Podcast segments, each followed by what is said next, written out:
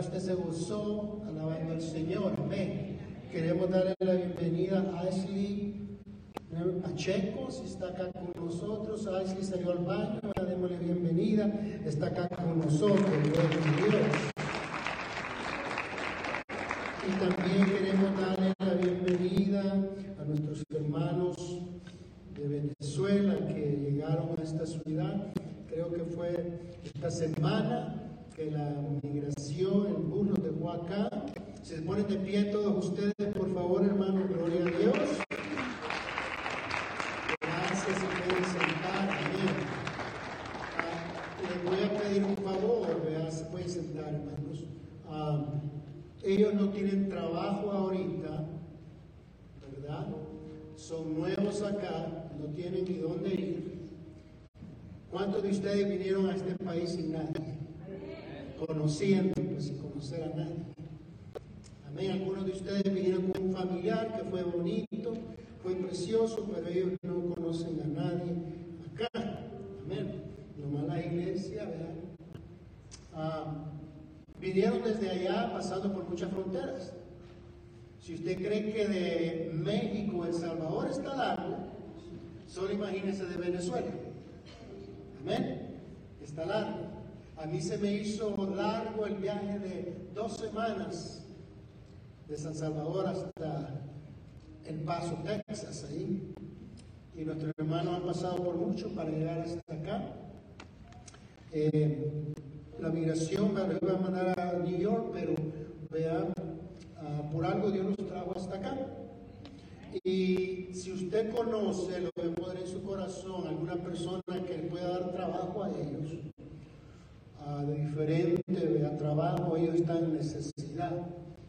Nuestro hermano tiene su esposa y dos niños y la otra pareja, vea, necesitan también conseguir un lugar donde puedan rentar. Yo sé que es duro, yo sé que es, vea, pero usted conoce una persona que tenga un basement o tenga algo donde ellos pueden comenzar. Amén. Va a ser de bendición para la vida de ellos. Entonces, uh, algunas veces quedan los shelters, algunas veces afuera, donde pueden estar ahí y necesitan un milagro de Dios para que puedan hallar un hogar. Así que usted puede, si tiene amigos o una persona que pueda a mí rentarle a ellos algo así, va a ser de gran bendición. Y si nos puede también ayudarle hallar trabajo, hermanos. Ellos vean, están ya con la migración, están esperando permiso, están todo eso, pero la migración no le importa, ya deja la gente y a ver cómo comes tú. Amén lo que sea, pero necesitan la ayuda de nosotros. Y creo que, vea, Dios va a hacer y obrar grandes cosas con ellos. Amén. Así que ayúdeme, por favor, a lo más pronto, vea, que sepa de algo o de alguien que está ocupando a personas, nos hacen saber para que ellos puedan, a moverse a un lugar, porque ellos quieren trabajar, quieren hallar un lugar. Bienvenida a nuestra hermana Pacheco, ella está con el niño, gloria a Dios que está acá. Así es que ayúdenos, ayúdenos con esta familia que va a ser de bendición. El Señor Jesús dijo, si lo haces a uno de estos pequeñitos, me lo haces amén. Amén.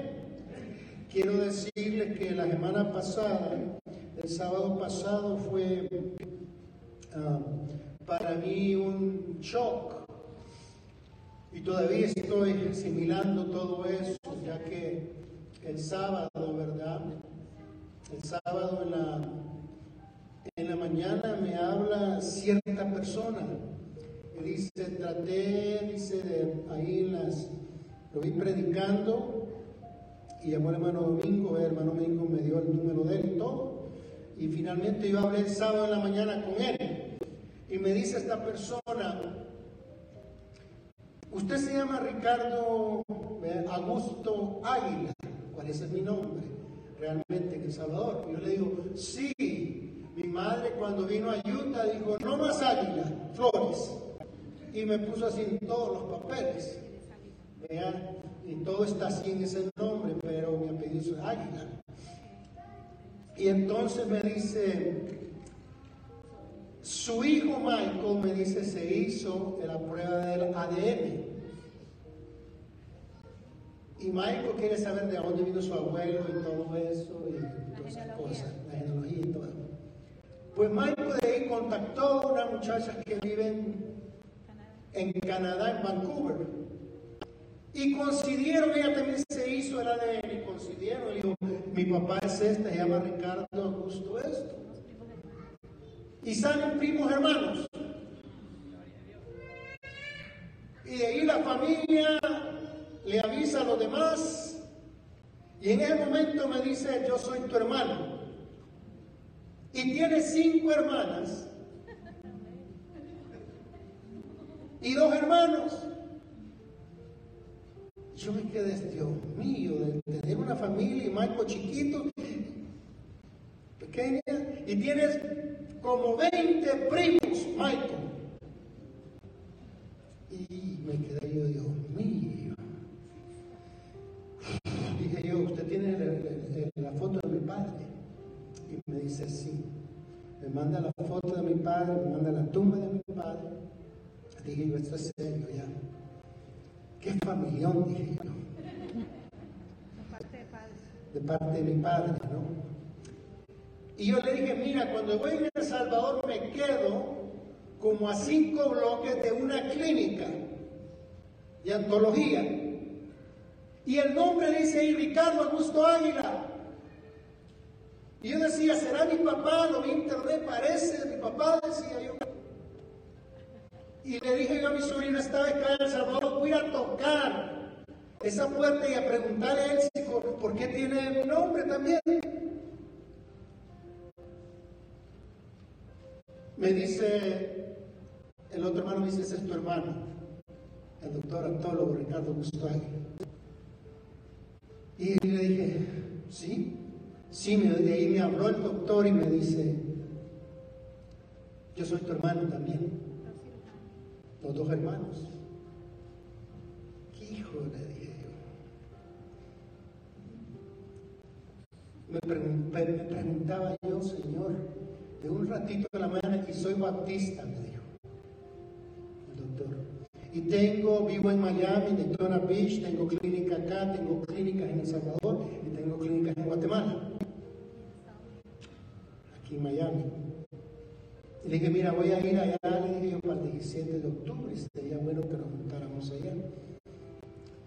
Y mi hermana, me voy a estar juntando esta semana con ella, por primera vez.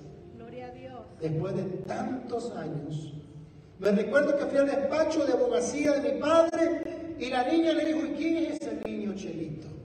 Que blanco, ¿no? Y le dijo, él, ese es tu hermano. Hasta ahí llegó pasaron los años. Así es que tengo una gran familia y tengo una hermana mayor que vive en Seattle, la otra vive en Vancouver, una en California.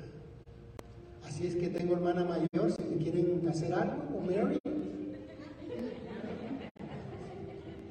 Ya saben, amén. Sobre por mí esta semana estaré conociendo a mi sobrina y a mi hermana. No puedes enterrar a mi padre para preguntarle qué pasó, pero sí algo grande y hermoso. Y saben que soy pastor. Me mandaron el libro, tenemos un libro de la genealogía y todo, de mi padre, el tatarabuelito de ellos vino de España, de los águilas se tomó una princesa de los pipiles de El Salvador, la llevó hasta España, le cambiaron el nombre a ella. De ahí se vinieron y trabajaron los que es los de tener telas y todas esas cosas ahí. Y algunos se quedaron en San Miguel, pero se llama el equipo Águila. Ahora ya sé por qué es ese club. Y decía, ¿por qué tanto Águila? De esa misma descendencia también. Pero lo más precioso que yo le dije, mira, no sé lo que pasó con nuestros padres o lo que pasó. Pero lo bueno es que Cristo nos ha unido y ahora sí los puedo aconsejar a ustedes también, ya que soy pastor, oh, con mucho gusto. Entonces fue de bendición, así que tengo una gran familia que voy a conocer ahora. Así que cuidadito con ellos, amén. Puesto de pies de gran bendición, déjeme decirlo, todavía estoy en shock de todo lo que me ha pasado, pero Dios ha sido bueno y hermoso conmigo. Así que ya no soy el único. Abran sus Biblias, por favor, en Proverbios 14, 29. Si es que usted tiene un hijo por ahí, dígale a la esposa y a la mujer. Amén. Proverbios 14, del 29 al 30. Cuando tengan, indíquenlo con una amén. Dice así la palabra de Dios. El que tarda en airarse, es grande en entendimiento. El que tarda en irse es grande en entendimiento, mas el que es impaciente de espíritu enaltece la necedad. El corazón apacible es vida de la carne mas la envidia es carcoma de los huesos. Vamos a orar. Let's pray. Padre, te damos gracias en esta preciosa tarde. Gracias por las bendiciones que tú has derramado en nosotros. Gracias porque tú eres santo y poderoso. Gracias, Señor, por bendecirme con una familia la semana pasada, Señor. Te doy gracias por cada uno de ellos. Padre, que si no te conocen, Señor, en su corazón, algunos de ellos puedan reconocer que tú eres la salvación de cada ser humano.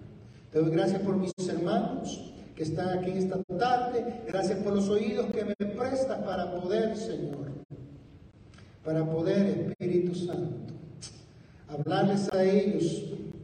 Yo le hablo sus intelectos al oído, Señor, pero tú hablas al Espíritu de ellos. En el nombre de Jesús. Amén y amén. Saluda a tu hermano y dile, me da gusto que está acá con nosotros. Gloria a Dios. Saluda a tu hermano te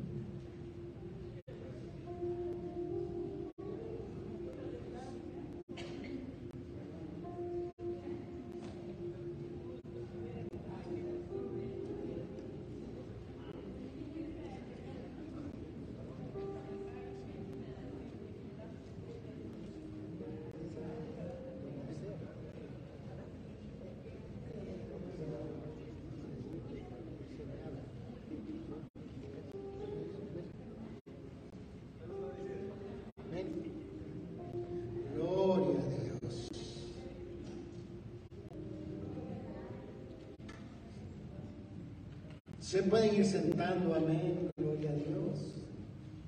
Para Fanny, qué bueno que está acá con nosotros también, ella es de Ecuador, amén. Gloria a Dios, amén.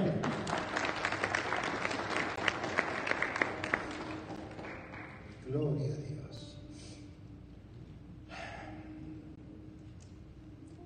Diga conmigo, este mensaje, este mensaje es para mí, no para el vecino. El título del mensaje es Cuídate de ti mismo. Cuídate de ti mismo. De tú misma también. Este proverbio nos habla de la importancia que es tener el espíritu de uno controlado y sobre todo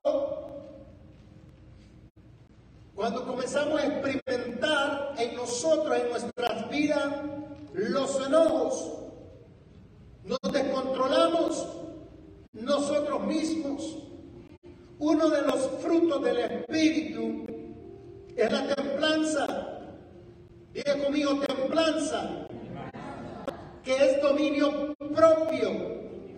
Templanza es tener poder para dominarte a ti mismo y dominar tus impulsos.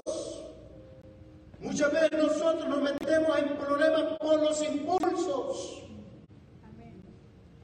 Muchas veces en el mundo no los podemos controlar. Queremos comprar todos los zapatos que puede uno ver, todos los vestidos, todos los pantalones, todas las camisas. Y llevan esos impulsos a nosotros. Y muchas veces nosotros también hemos hablado y hemos dicho cosas las cuales quisiéramos borrar, que el tiempo las borrara, pero ya están dichas, porque tal vez las hicimos en un impulso, perdimos cosas que jamás las vamos a poder recuperar, porque de pronto nos salieron palabras que no debíamos de haber dicho o hablado. La templanza es tener dominio propio, aprender a dominarse por medio del Espíritu Santo de Dios. Aprender a ser manso y humilde de corazón. Jesús le dijo a los discípulos y a las personas, aprended de mí que soy manso y humilde de corazón la palabra de Dios dice que el reino de los cielos lo arrebatan los violentos, pero aquí en la tierra son los mansos que toman posesión de ella. Y a veces nosotros no tenemos o tenemos que tener paciencia de soportar la infantileza, la carnalidad de otros ya sea porque no son adultos en su vida espiritual, ya sea porque tal vez no han sido enseñados y uno tiene que soportarles a ellos. Pero la falta de templanza y dominio propio provoca consecuencias espirituales. Y tú sabes a veces que pierdes muchas cosas no más por tu boca, por tu ira. Si no podemos manejar nosotros el temperamento, vamos a tener problemas. Tal vez el juez te dio a ti. Tal vez vas a una corte y el juez dice, ok, te voy a dar el favor a ti, pero dentro de ti tú sabes que fue tu error. No creas que en el mundo espiritual eso se va a quedar así nomás. Dice la palabra de Dios que cuando no perdonamos hay algo, hay un verdugo que va a venir en contra de ti. Porque lo espiritual no se puede manipular. El juez se puede manipular. El abogado se puede manipular. Pero no en lo espiritual. Y en el versículo que nos centramos en proverbios, es de suma importancia que observemos lo que está diciendo, lo que realmente el versículo está diciendo, que hay consecuencias que podemos sufrir cuando no sabemos controlarnos a veces vivimos un estilo de vida totalmente indeseable porque tenemos una boca indeseable. Amén. Y no tenemos un alto control sobre nosotros mismos. Y pensamos que podemos perder el control y nadie nos va a hacer o decir nada. Cuando la palabra de Dios dice que daremos a cuenta a Dios por todo lo que salga de nuestra boca, sea bueno, sea malo.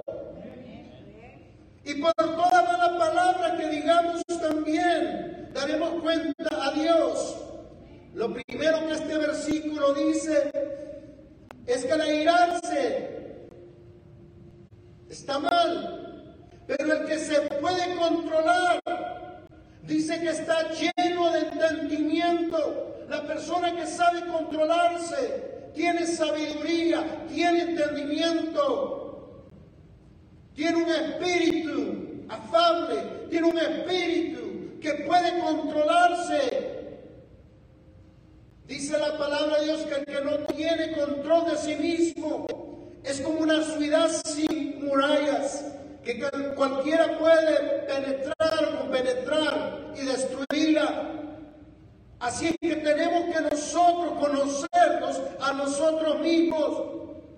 Tenemos una naturaleza pecaminosa dentro de cada uno de nosotros y vas a tener que controlarte. Es que así yo soy, es que mis genes, es que así era mi papá, es que así era mi mamá. La palabra de Dios dice que somos nuevas criaturas. Y si dejamos que el Espíritu Santo nos controle y nos dé templanza, vamos a ser de bendición para otras personas. Si yo preguntara aquí cuántos de ustedes se enojan, yo sé que nadie diga no, pastor, yo me enojo. ¿Cuántos son de mecha corta? Ah, Ah, pero si le preguntáramos a la esposa y después al esposo, a solas, sería otra cosa, amén. Muchos hermanos acá bien suavecita la voz, pero en la casa hasta el vecino escucha, amén. Mire, el pastor que ganó a Nicky Cruz, ¿cuántos escuchado a Nicky Cruz? En los años 60, Nicky Cruz tenía una pandilla en Nueva York que se llamaba los Mau Mau. Esos tipos eran los más terribles de ese tiempo.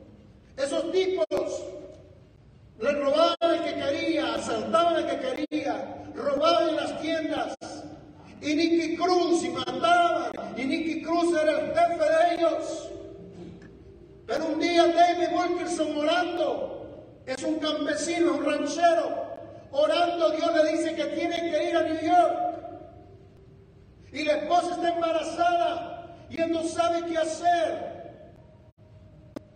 Y dice, Señor, mi esposa está embarazada. Ve.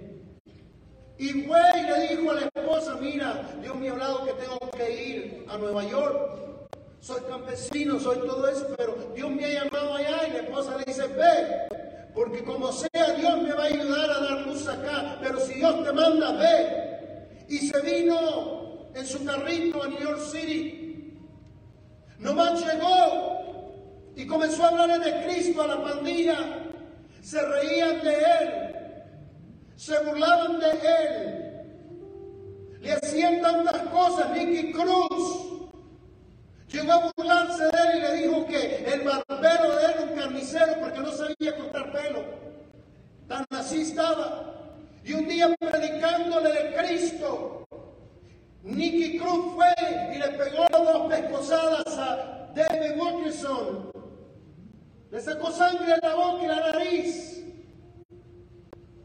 Y él en lugar de enojarse, David Wilkerson le dijo, mira, yo sé que tú me puedes matar, y tirar mi cuerpo en la calle. Yo sé que tú puedes hacer todo eso, pero déjame decirte que Cristo te ama y aunque me cortes en pedacitos con tus cuchillas, cada pedacito te va a decir, Nicky Cruz, que Cristo te ama, que Cristo murió por ti en la cruz del Calvario. Y se ganó toda la pandilla para Cristo. Se levantaba a las dos de la mañana, a las 4 a orar, a buscar de Dios. Y Dios le dio las pandillas. Y Nicky Cruz ahora ha cruzado los continentes predicando del Evangelio. Porque hubo un hombre que supo controlarse. Hubo un hombre que supo esperar en Dios. En lugar de devolverle las cachetadas y todo, tuvo misericordia y le enseñó que era el verdadero amor. Y Nicky Cruz ha llegado muy lejos. ¿Por qué? Porque un hombre que supo controlarse su temperamento. El fruto del espíritu, la templanza, te hace ser diferente. Sin usar ninguna arma, Él se ganó toda esta pandilla. Y aquí en Proverbios nos dice que herirse está mal, pero el hombre es paciente, es lleno de entendimiento. Cuando nos tiramos, perdemos. Es una necesidad. Hay personas que uno les dice y les dice y no quieren cambiar. Y si tú te irás contra ellos, se hacen más necios. Y no es que ellos van a quedar sin pago, van a quedar con pago, porque Dios es justo, amén. Mm. Así que no seas impaciente, aún con los necios. El corazón apacible es vida para la carne. Necesitas traer quietud a tu espíritu. Lo primero que tenemos que hacer es apaciguar nuestro espíritu. Un espíritu apaciguado produce vida a tu cuerpo. Pero si no tienes un espíritu apaciguado, siempre vas a andar enfermo. Siempre vas a tener problemas. Porque tu espíritu, tu cuerpo no está apacible. Siempre está en problemas. Amén. Así que no sea impaciente. Hay personas que realmente son considerados necios, personas que a pesar que tú lo disipulas, personas que a pesar que tú le dices cómo conducirse no quieren cambiar. Ahí nomás el Espíritu Santo, si no lo quieren escuchar, al Espíritu Santo también no te van a escuchar a ti. Amén. Lo primero que tenemos que hacer es apaciguarlo. Lo segundo que dice el versículo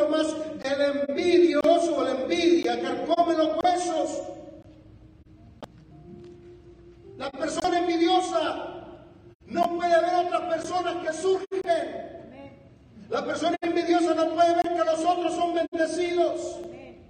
Si tiene un nuevo carro, tiene una casa, tiene algo nuevo, se preguntan, ya sé lo que vende, drogas. Ya sé para qué va para allá. Porque no puede ver al otro prosperar. El envidioso carece de conocimiento de Dios. Y carece porque no está enfocado en lo que Dios le ha dado, en sus proyectos. Está enfocado en lo que la otra persona hace. En las redes sociales hay tantas personas que Dios usa, pero también está llena de gente necia, de gente impaciente, de gente sin entendimiento y de gente que no tiene autodominio o autocontrol. Y hay muchos en la iglesia que escuchan a estas personas y no pueden ver lo necio y vacío que están de la presencia de Dios. Hay muchos envidiosos que no soportan la prosperidad de un hermano. Ignoran el proceso porque han llegado hasta ahí. Ignoran porque también no miran lo bonito, lo precioso, pero no saben el proceso que ha costado para llegar ahí. Hay algunos que dicen, quiero ser pastor para ser bendecido como el pastor. Yo le digo, entre. Y tal vez en lugar que te den, vas a tener que dar. Vas a tener que bendecir a otros. Amén. Porque no es el llamado que a vez Dios quiere para tu vida. Y si tú te metes sin el llamado fracasar y vas a quedar hasta preso y endeudado. Porque no es el llamado que Dios ha puesto en tu vida. Muchas personas quieren hacer o ver lo que la otra persona quiere sin esperar en Dios. Una vez iban predicando otras personas que no eran los discípulos de Jesús.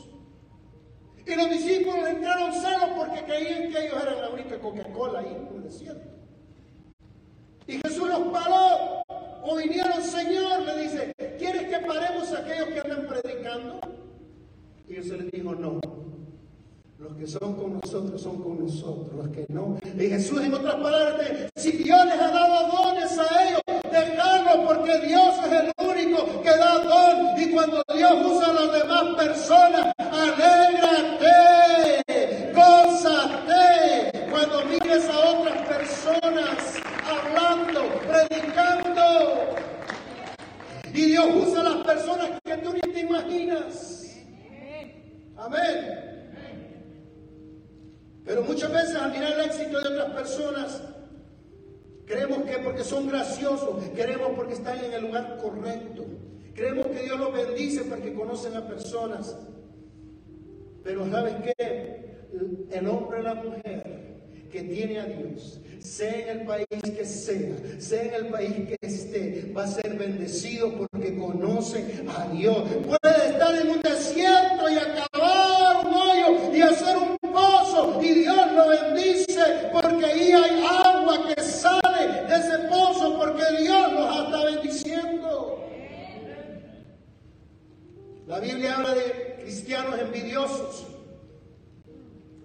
La Biblia habla de gente llena de envidia, que no pueden ver la gracia de Dios en otras personas. Y le buscan todos los errores. Cuando esa persona tal vez está enfrente predicando, enseñando o diciendo algo, le buscan los errores de 30 años para difamarlo, para que ese hombre y esa mujer se baje y ellos subir.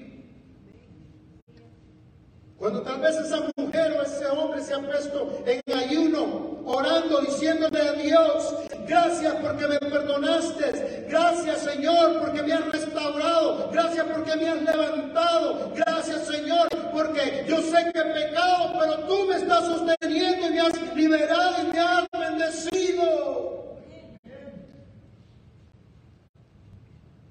Hay personas que no pueden ver a otras surgir pero esa persona envidiosa dice que carcome los huesos, enferma, sufre enfermedades. Alguien estornuda allá en Juárez, México, y aquí le llega a ellos el flu.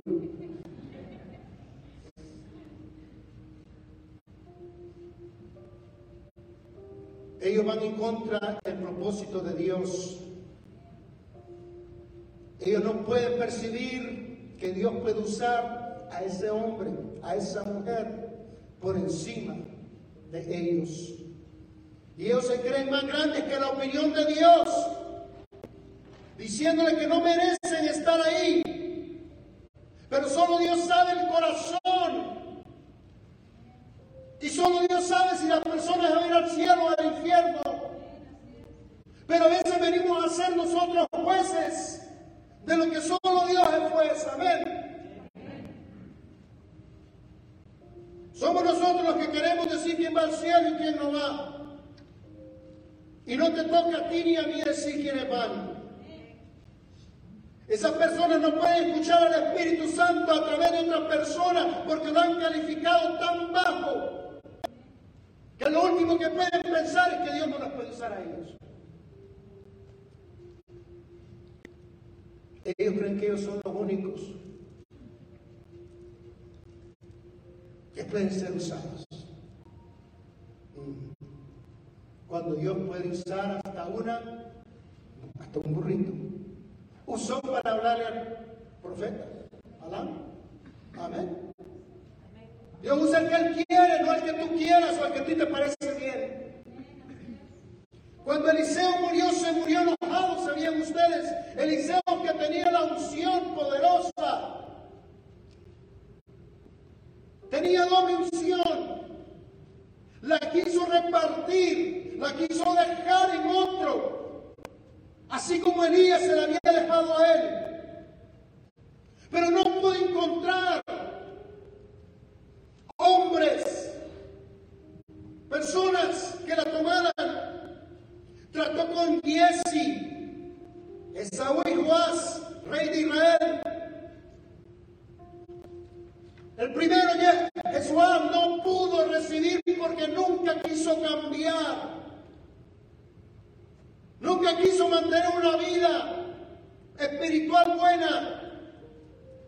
Y la unción no puede venir por alguien que no quiere santificar. Y no se la pasó a él. De ahí viene el rey Joás. Él le dice, pégale en el suelo. Y dicen que nomás pegó tres veces y se cansó. Y dijo, este tiene mente limitada, no puede ir más allá. Y no le dejó el manto. Y ahí viene Jesse, Jesse. Uno que había estado bastante tiempo con él, pero no le pudo traspasar la bendición. ¿Por qué? Porque Giesi amaba más el dinero.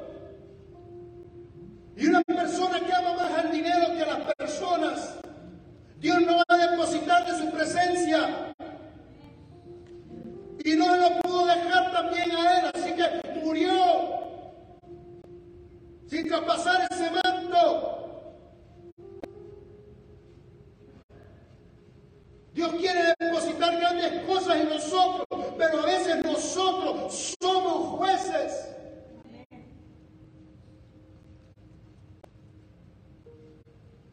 Creemos que el débil es aquel que pide perdón y se humilla delante de sus hermanos. Cuando el fuerte es aquel que pide perdón, se humilla y dice, fue mi error. Fue mi error. El fuerte es aquel que dice que tengo que doblegar, doblegar mi ego y humillarme delante de Dios y los demás hombres y mujeres. La falta de dominio propio es una falta de entendimiento de control espiritual que no puede controlar tus impulsos. Ha llevado hombres y mujeres a perder su ministerio. Tal vez personas que tienen 30 años en el ministerio y en un minuto, en un segundo, porque no pueden controlarse. Pierden todo. David era un rey que nunca perdió una batalla que enfrentó el ganó. Filisteos, amoreos, todo lo que le venía, gigantes, Goliat, los derrotó. Pero hubo algo que lo derrotó a él y fue él, mismo. Mira lo que dice el segundo de Samuel 11.1, del 1 al 2 ahí. Dice, aconteció en el año siguiente en el tiempo que salen los reyes a la guerra, que David envió a Joab y con él a sus siervos y a todo Israel, y destruyeron los amonitas y sitiaron a Rama para David, pero David se quedó ¿dónde? En Jerusalén. Y sucedió un día al caer la tarde que se levantó David. ¿A qué hora se levantó? Ah, ¿qué estaba haciendo entonces? Sucedió un día la tarde que se levantó David de su lecho y se paseaba sobre el terrado de la casa real, haciendo qué? Nada. Y vio desde el terrado una mujer que se estaba bañando, la cual era hermosa. El adulterio de David Dice la palabra de Dios que en el tiempo que salen los reyes a pelear, David estaba durmiendo. Hay que saber los tiempos. Tú no puedes ir a la guerra cuando hay paz. Amén. Y tú no puedes estar dormido cuando hay guerra. Tampoco. David estaba ocioso, haciendo nada, no tenía nada que hacer. Y como no tenía nada que hacer, dormía mucho. Y cuando tú y yo tenemos una mente ociosa, que no tiene nada que hacer, se convierte tu mente en un taller de quién? Mm. Cuando pasamos gran tiempo en TV o Netflix, Satanás está aprovechando de la sociedad que tienes. Y el enemigo comienza a introducir pensamientos que te llevan a desconcertarte o desconectarte de Dios. La Biblia dice, puesto los ojos en Jesús, mantenerse enfocado en Dios, al propósito, a tu llamado. Sucedió un día que David se levantó de su lecho, así que estaba durmiendo, no estaba haciendo nada y se puso a ver a una persona que tampoco tuvo la decoración de cuidarse y bañarse adentro. Amén. Yo he visto en nuestro país que las personas se vayan, pero se vayan con ropa. Amén. Así que el pecado no fue de una sola persona, sino el pecado también de esta mujer que quería que la vieran. Porque si David alcanzó a ver es porque estaba cerca, ¿no? No había de esos veneculares, ¿no? En el tiempo. Si no hubiera pagado toda la tarde David así. Y David comenzó a preguntar por ella. Le dijeron de quién era esposa. ¿O no le dijeron? Le dijeron. Pero sus impulsos tomaron la decisión cuando él tenía momentos fuertes de impulsos. Comenzó a hacer cosas como estaba ocioso. No le importó tenía concubina, tenía esposa. ¿Para qué tuvo que ir con esta? La Biblia dice que el Seón no se sacia ni el ojo del hombre también. Si usted cree que usted ya se venció, es ignorancia.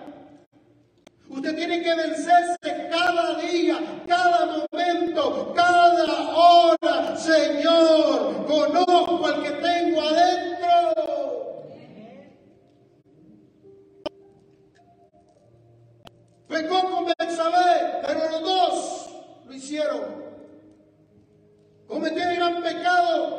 Que después tuvo que llorar, aún su propio hijo tuvo que morir. Por una tarde ociosa, si hubiera estado ahí al frente con su ejército, con los generales, no hubiera pasado eso. Aquí vemos un ejemplo del alto dominio que tuvo David no tuvo control de sus impulsos. No tuvo control de su cuerpo. Le costó mucho este pecado. No pudo controlarse él solo. La falta de control sobre lo sí mismo es algo que tenemos que dejárselo a Dios y el Espíritu de Dios nos dé templanza. Decirle, Señor, no puedo controlarme. Soy de mecha corta, me enojo. Hubo dos errores, tanto de Bexabé, bañándose ahí, y el rey ocioso. Así que la sociedad de los dos lo llevaron al pecado. Aquel se aprovechó que como era rey podía hacer lo que quería. Ojalá que cuando salga tu esposo al, trabajo o te quedas tú en la casa, te pones a poner música del cielo, a orar, a pedir la bendición de Dios por tus hijos, por tu familia, por los que están ahí en casa. No te pongas a ver tanta novela. Dos hombres, un camino, dos mujeres, un camino, no sé cómo es la cosa. Y después tú vas a andar buscando un camino, vas a andar buscando uno como la movie star que viste ahí en la televisión. Yo, ya tienes lo que Dios te dio, amén. Ya tienes lo que Dios te dio. El espíritu de lujuria es muy fuerte ahora en día. El espíritu de lujuria no te sacia. Puedes tener 80 mujeres o mil como Salomón y no van a saciarte. Es una fantasía.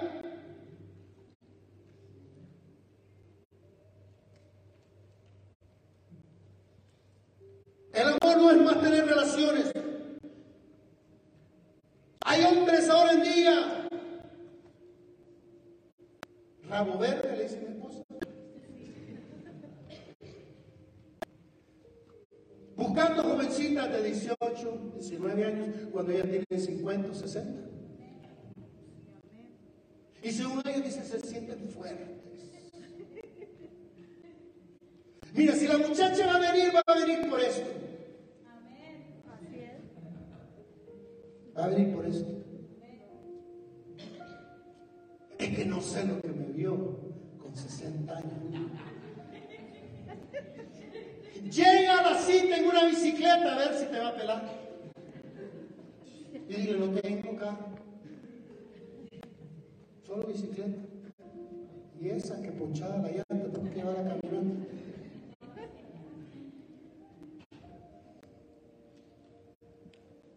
El verdadero amor soporta a la otra persona, no importa la edad. Amén.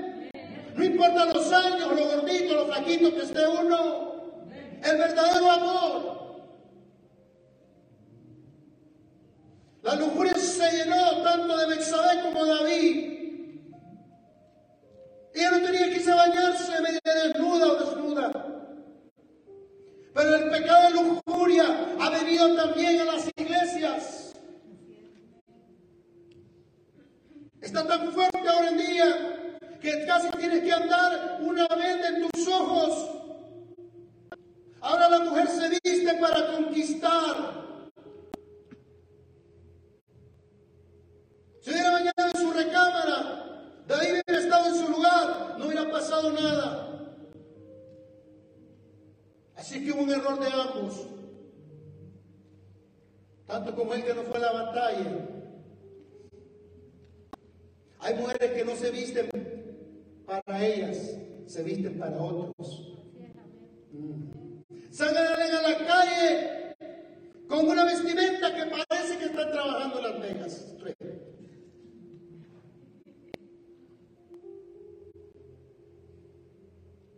Usted debe vestir para Dios y para su esposo, su esposa. ¿Qué es eso de andar enseñando el pecho con tres pelitos que tienes, hombre?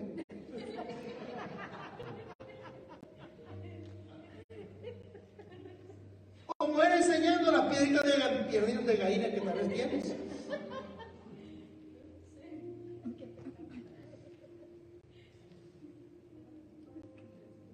Lo más triste es que esa lujuria también está entrando en el pueblo de Dios. Mujeres que vienen y hombres que vienen de una forma que encienden el espíritu de lujuria en las iglesias. Porque tienen un espíritu de lujuria y ellos no lo saben. Yo creo que debemos de vestir bien, no creo que debemos de vestir de, 1910 o las jóvenes vestir así. No. Pero se puede vestir para Dios de una forma captada bien. Amén. Y no tiene que ser también ropas así, usar. No, puede vestirte bien y puede bendecir a Dios. Se puede vestir elegante sin mostrar las rodillas, amén, o los pechos. Claro que no, creyentes que tal vez van comenzando y todo, y uno pues trata de trabajar con ellos, a decirle que, está mal de esa manera y ayudarles. Pero gente creyente que tiene 40 años en la iglesia, y no saben que hay faldas más largas que la rodilla. Yo creo en la libertad de Cristo, pero no creo en libertinaje.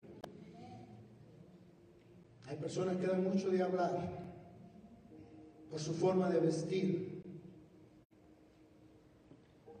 De vuelta, y entiendo que una muchacha no necesita vestirse de 80 años.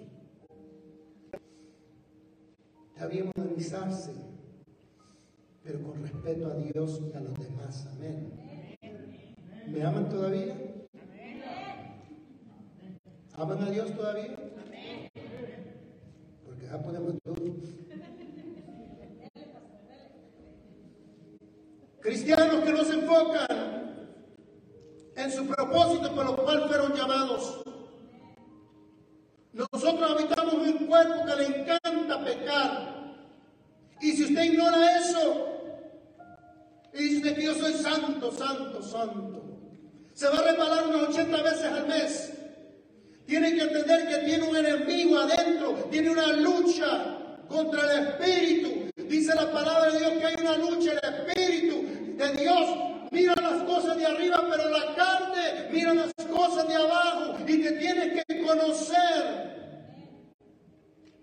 Te tienes que conocer tú. David no se conocía. David tenía un enemigo que lo estaba vigilando como un león, como un tigre, para acercarlo. Y era el mismo que no se conocía. Toda la guerra las ganó, pero esta guerra no la pudo ganar. Tenemos que ser elegibles para que la presencia de Dios esté en nosotros y permanecer en nosotros. Dios va a ver si te puede confiar cosas a ti y a mí. Antes yo confiarle el carro a Haley, a mi hija, y a Michael el carro, yo le dije, ahora tienes que manejar enfrente de mí, vamos a manejar. A ver si te puedo confiar el carro. Dios que nos conoce, que nos entiende, Él nos va a ir confiando más cosas a medida que vamos siguiendo. Cuídate de ti mismo. Comienza a orar, a buscar ese fruto de templanza, de dominio propio, para que puedas retener lo que Dios tiene para tu vida. Y el diablo no tenga ocasión cómo entrar. Dice, estoy tratando para ver cómo meto y le hallo carne y no hallar carne. Va a hallar el Espíritu de Dios en ti y no va a poder entrar a tu vida y tomarte y hacer cosas que tú no quieres hacer.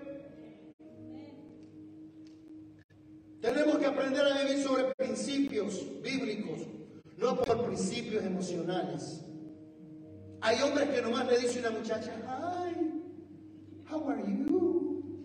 Y ella, uff, uff, me quiere, me quiere, me quiere, me quiere.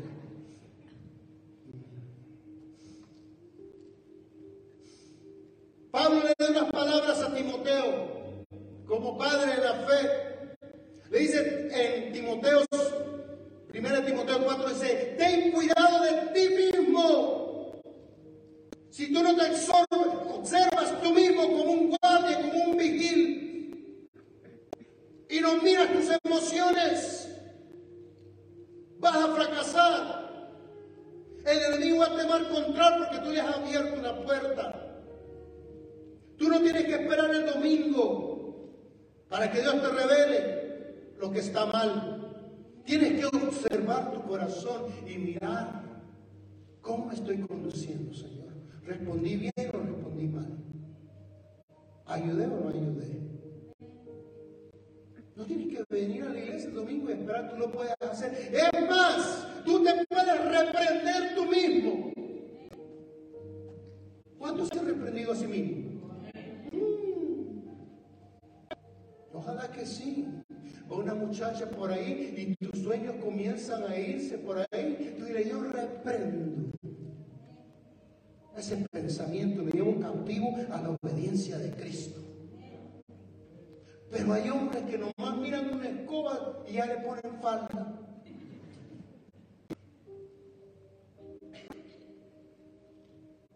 Primero corrígete a ti mismo, libértate a ti mismo, busca la unción a ti mismo, para que puedas dejar a otros libres.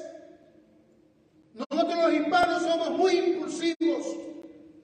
Queremos resolver fácil, rápido. Damos respuestas rápidas. Y después nos preguntamos, ¿para qué le dije que sí? Porque la mayoría somos impulsivos. Por eso tenemos que ser tan procesados. Tanto yo como predicador, Estoy siendo procesado. Y cada uno de ustedes está siendo procesado.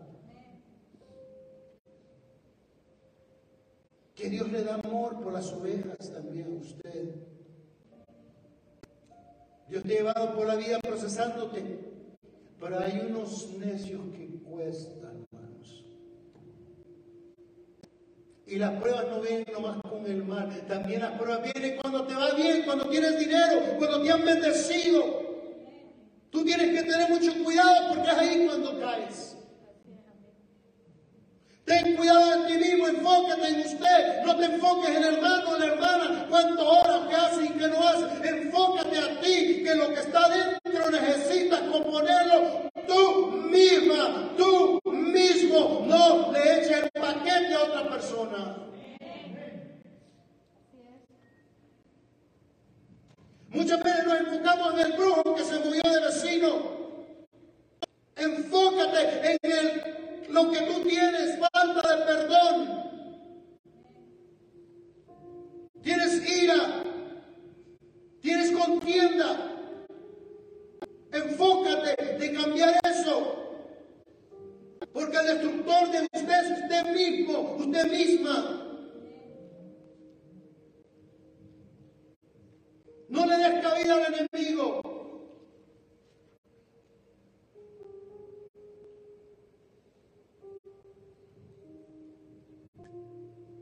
Cuídate de ti mismo. Lo de afuera, si no se conecta con lo de adentro, no se van a unir. Pero si lo de afuera con lo de adentro está conectado, Dios mío. Mm. Aquí le puse personas que cuando saludan, saludan de una manera de...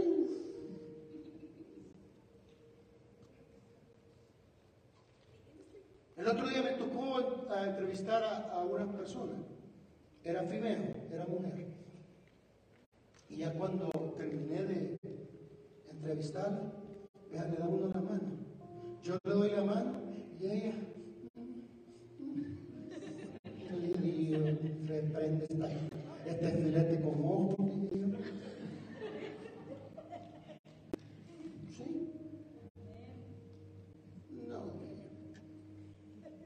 traer ¿por qué? Si David hubiera estado en su pensamiento enfocado en lo que era la guerra, el ejército, uh, se hubiera gastado toda el agua del galón de orgánico que trajo, todo el sopo, el jabón o lo que sea, y el rey, uh, ni papas, amén. David se enfocó tanto en sus enemigos que no se enfocó en él. Y yo creo que tal vez fue la primera vez que la vio, que la había visto antes. La Biblia no dice, pero yo creo. Lo enfocamos en el diablo, en esto, en hermanos que nos tratan mal y tantas otras cosas, pero no nos enfocamos en nosotros mismos. El adicto a drogas o al alcoholismo es falta de dominio. Y uno tiene la excusa que yo soy débil, pastor, soy débil. Todos fuéramos o tenemos excusas. Es que yo soy débil. Pues pídele templanza. Pastor, ore por mí porque yo soy muy. Yo soy muy chismosa, pastor. Mi lengua a veces parece que es corbata, pastor.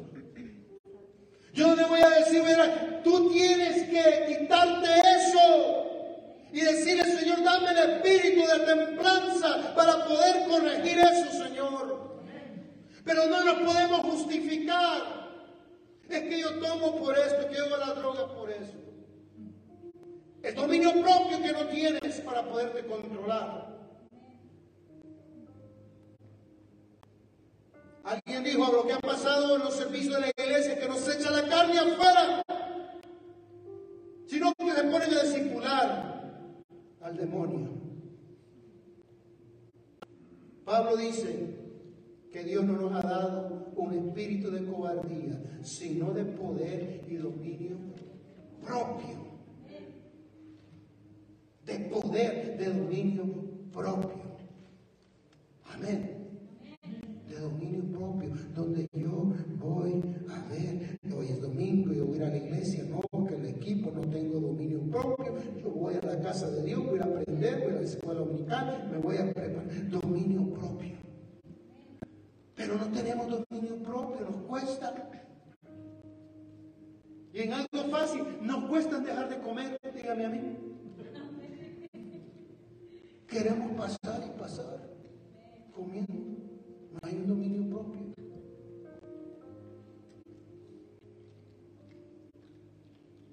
Cuando una persona venga airada contigo, guarda silencio.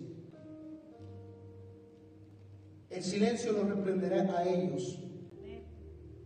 El silencio los va a reprender a ellos. Y Tomás, porque tú guardas silencio no quiere decir que tú eres tonto. Estoy terminando. No quiere decir que tú eres tonto o que todos te hacen, no. Aprender de mí que soy manso y humilde.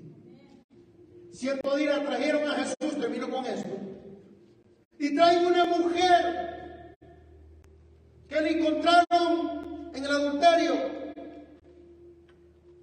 Y le dicen a Jesús, la ley nos dice que si le encontramos así, que la pedríamos o la matemos.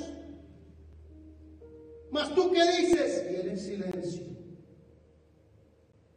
escribiendo. ¿Tú qué dices? Yo creo que ellos estaban vigilando a esta mujer. Y yo creo también que ellos tenían más pecados que la mujer. Pero como habían agarrado, le daban a ellos el derecho, según ellos, de matar a otra persona. Sin ponerse a pensar ellos mismos cómo estaba su corazón. Porque es fácil señalar a los demás. Es fácil señalarles. Y Jesús dice, ¿qué dices tú? Y era verdad lo que estaban diciendo porque Jesús hizo la ley. Él sabía. Pero le da otro mandamiento porque Él es el dador de todo. Amén. El que está sin pecado tira la primera piedra. No se conocían desde adentro. Imagino, dice que los jóvenes, hasta los jóvenes andan metidos ahí también. Porque dice que del joven al más grande, viejos y jóvenes. Y dice la palabra de Dios cuando estaba listo para tirar. El joven dijo, mm, la gallina que me robé dos semanas. Ya llevo dos años robándome esas gallinas. No, mejor no. El otro dijo, mm, no pagué mis impuestos al César. Ya muchos años.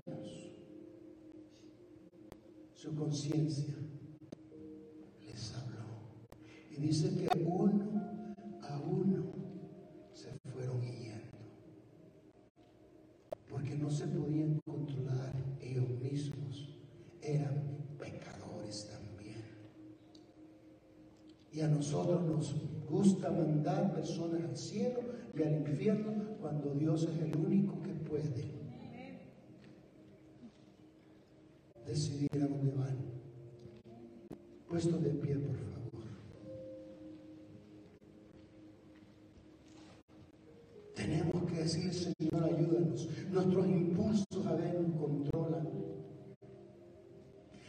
Cuando no debo de gritar. Señor, que los frutos del Espíritu estén vivos en mí. De templanza.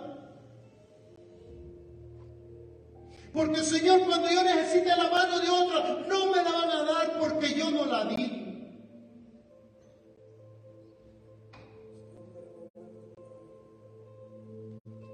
Señor, que cuando yo necesite un brazo que me apoye mi hombro, no voy a estar ahí porque nunca lo di. En lugar critiqué, maldije.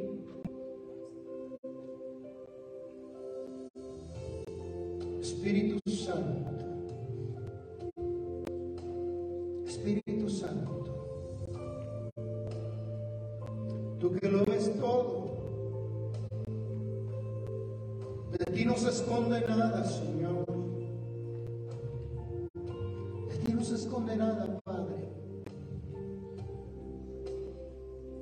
Somos hombres pecadores y mujeres pecadoras que necesitan de tu ayuda. Nos frustramos, nos enojamos, nos desanimamos fáciles. Espíritu Santo, Espíritu Santo, necesitamos tu ayuda. Necesitamos tu ayuda, Padre.